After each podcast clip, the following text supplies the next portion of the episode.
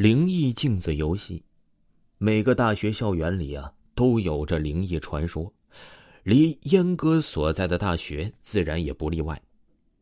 传说学校的舞蹈教室里的四面镜子呀是可以交换人的魂魄，具体方法就是在中午十二点和午夜十二点零点，A 和 B 都去照镜子，一左一右站着，并连续交换位置三次，就能交换灵魂。但是这是十分危险的，据说呀，这是与魔鬼进行交易，基本上最后都会死于非命。对于这些灵异的事情啊，离阉哥一直都是不屑一顾的。他总是喜欢带着同学们一起尝试各种灵异游戏，对于学校的传说自然不会放过。他这几天呢，一直在找人和他玩这个游戏。当然，大家都不愿意陪他去胡闹了。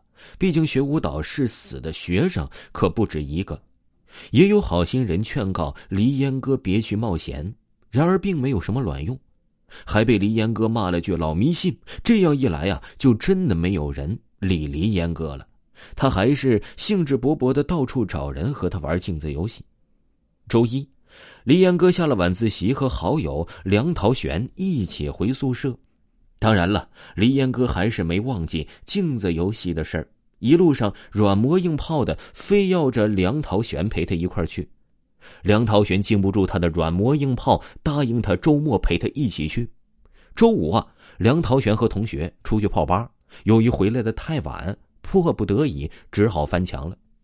虽然呢，这对于梁桃玄来说还是小菜一碟儿但对于艺术系的同学来说呀，不累死也得掉层皮了。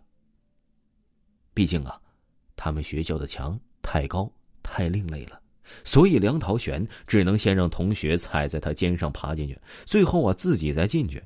正当他把最后一个同学扔回去时，他就听到之前进去的同学小声喊着：“巡逻的大爷来了，快走快走！”于是啊，梁桃玄被一个人丢在校外了。梁桃玄非常郁闷，但是又不敢出声，怕巡逻的大爷发现。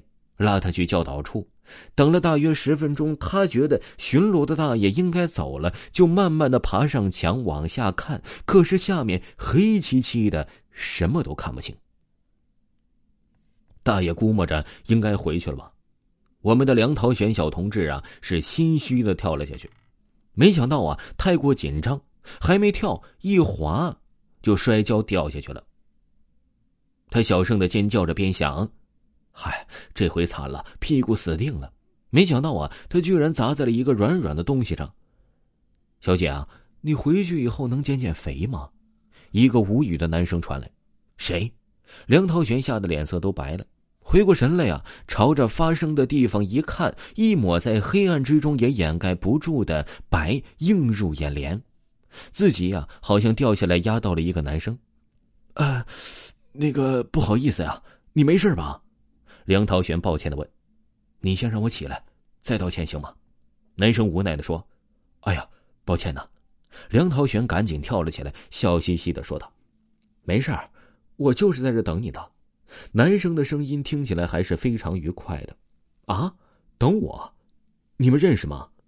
虽然看不到自己的脸，但是梁桃玄敢肯定自己一脸都是问号。认识，老熟了。说着，男生打开手机的电筒功能，梁桃玄整个人都傻眼了。这不就是那天阻止自己和裴西打架的那个死人脸吗？不会是裴西真的杀他了吧？现在啊，他要是杀人灭口，想到这儿啊，他不禁退了一步，有点紧张的问：“你要干什么？”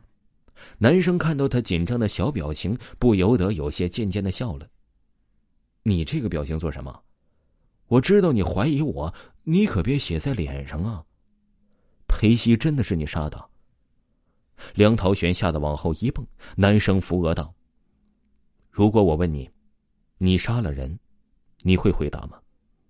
无辜的耸耸肩，我就不废话了，反正你不要和黎烟哥一起疯就好了，别问我为什么，也别问我怎么知道的，拜拜。说完。人呢就一溜烟的跑没影了。第二天中午啊，黎烟哥刚睡醒，睡得真香啊，就听见外面有人喊他的名字。他迷迷糊糊的问了句：“谁呀？”“我是梁涛玄呐。”你别睡了，再睡呀，就过了镜子游戏的时间了。在梁桃玄的催促下，黎烟哥总算是没错过时间。晚上也在梁桃玄和闹钟的催促下完成了游戏。两个人正往宿舍楼走，就听见后面传来了脚步声，风好像同时也大了起来。梁桃玄呢，说不出是什么情绪的问：“不会真的有鬼吧？”哎呀！黎烟哥不知道为什么恐怖的笑了起来，双手掐住了梁桃玄的脖子。你干什么？梁涛玄离着李彦哥惊讶的问：“嘿，好久没吃人的灵魂了，你们两个小娃娃正好让我老婆子补补身子。”嘿嘿，李彦哥狂笑着，嘴里发出的是一个苍老恐怖的声音。原来这所学校的魔鬼是老婆婆，我还以为是什么来头呢，原来是同类呀！老婆婆，我也是很久没有吃到同类的灵魂了。不过呀，我对您真的不感兴趣，所以啊，梁涛玄说着，一只手啊，轻轻松松的拉开了黎烟哥的手。您就从这位小姐身上好好投您的胎行吗？黎烟哥惊讶道：“你是谁？女生的声音你认不出了？您连续两次想吃掉我，那我也是不客气了。”梁涛玄嘴里发出的声音，竟然是一个男生笑眯眯的声音：“是，是你。”你怎么会在他身上？林岩哥的身体一软，滑倒在地，一个黑色的人影从他身体窜了出来。你想跑？太美了吧！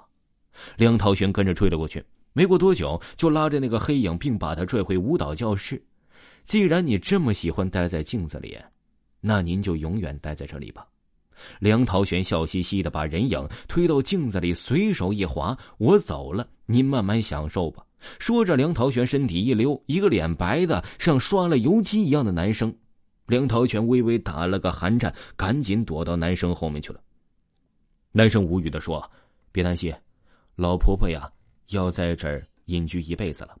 你先放开我的外套好吗？快被你扭成麻花了。”梁桃玄吐吐舌头，跑去看着黎烟哥，男生也跟了过去。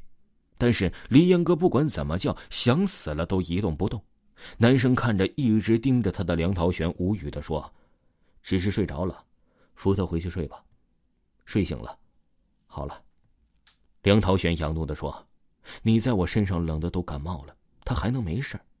是啊，我对你的三围也挺不满的。”第二天呢，一早黎烟哥就醒了。但是从这之后啊，他不但不敢玩任何灵异游戏，每月初一、十五还得上香拜佛去了。